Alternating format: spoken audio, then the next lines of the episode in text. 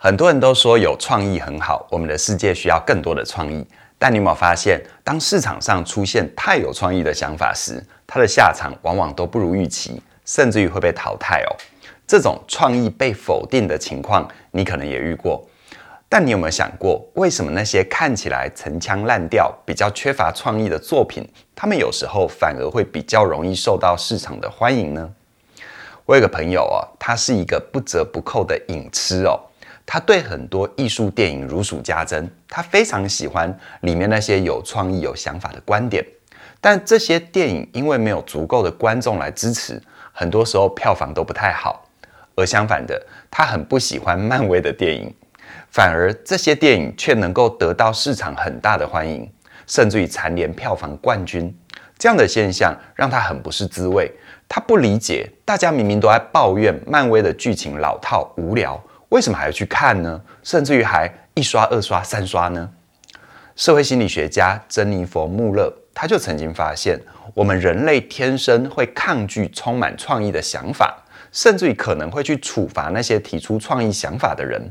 而提出的人也很可能被其他人认为是能力不够、不值得信赖。这样的结果是不是有一点颠覆你的想法？其实呢，我们之所以会抗拒创意，是因为有创意的内容往往是具有颠覆性、革命性的，而这种特性很容易会带给我们不安全感，让我们感觉很难靠近，有一种疏离感。而我们之所以会误会，以为自己喜欢创意，也很可能是因为我们平常其实看得太少，没有真正的去接触到有创意的想法。所以呢，在讨论创意的时候，我们都会偏好自己熟悉的事。而不是完全新鲜的想法。那如果我们天生不喜欢创意的话，我们难道就不能有突破，不能有创新吗？其实呢，重点不是能不能变，而是我们在变的时候要把创意放在对的地方。漫威电影的总裁凯文·费吉他就曾经说过，漫威电影之所以会成功，是因为他们在创新的同时，会让电影跟电影之间保有一定的模式跟关联性。这就好比我们常常听到钢铁人啊、雷神索尔啊，或者蜘蛛人啊，这些英雄虽然有各自的电影，但这些故事的背景、他们的心路历程，甚至于是角色的魅力，都有一定的公式跟套路。所以在看电影的过程里，我们不会觉得太过突兀，反而可以大概知道这些电影接下来会怎么进行，而我们又可以看到怎样的结局。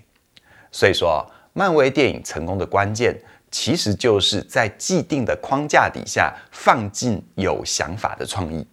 那说到这里，你肯定会想知道，漫威究竟是怎么找到那些创意，又怎么样把创意放到框架里，而不让框架变成限制？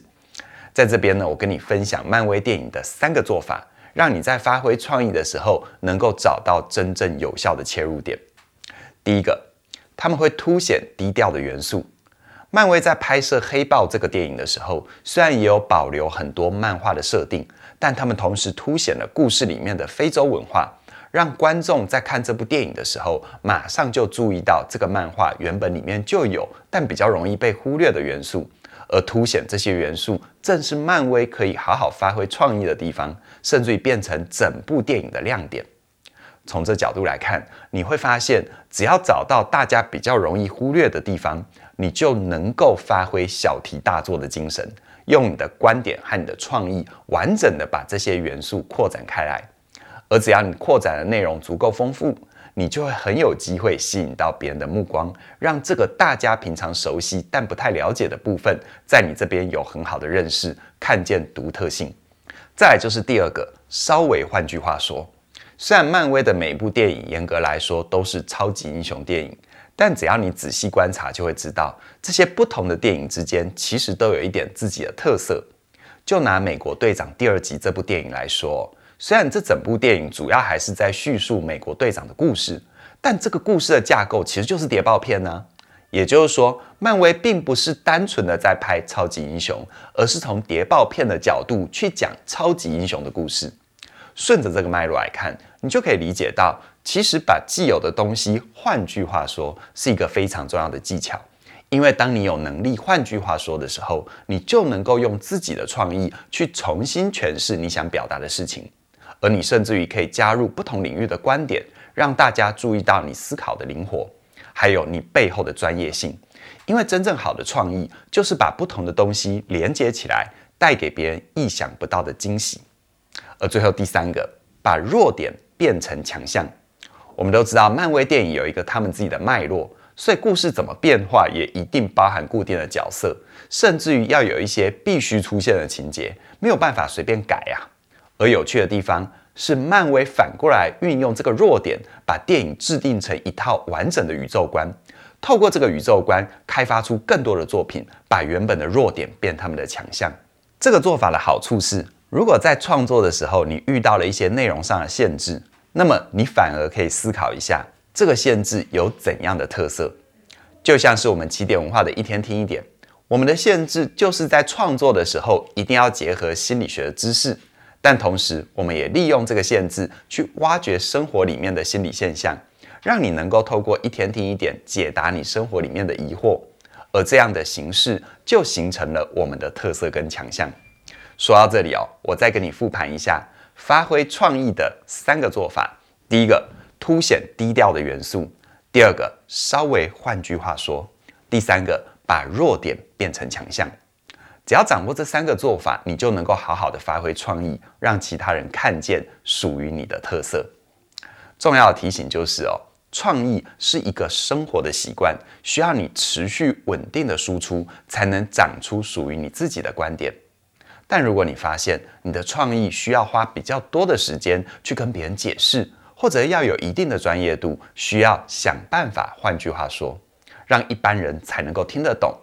那么我们的线上课程内容为王就非常适合你的加入。在这门课程里，嘉音老师跟怡璇老师他们会用亲身的经历带你去认识内容制作的关键，像是好的标题需要哪四个条件。让客户能够买单，需要掌握哪十三个痛点？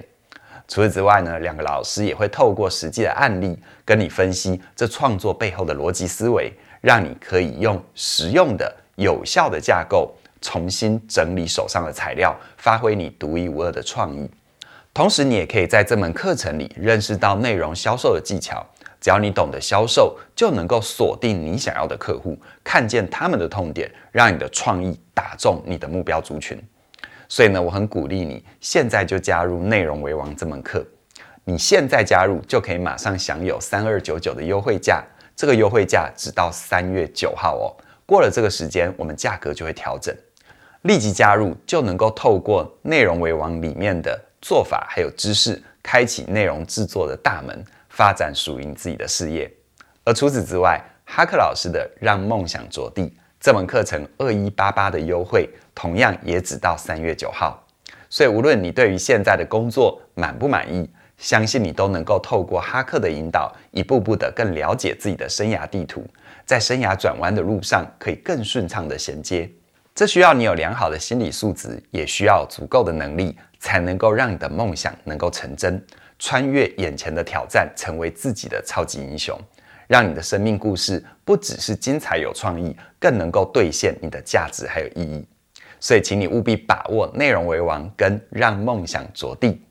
这两门课程这一波的优惠价，邀请你加入，让我们一起踏出学习的第一步，能够让你的专业带来更多的可能。相关的课程连接都在我们的资讯栏里，期待你的加入，祝福你。那么今天就跟你聊到这边了，谢谢你的收看，我们再会。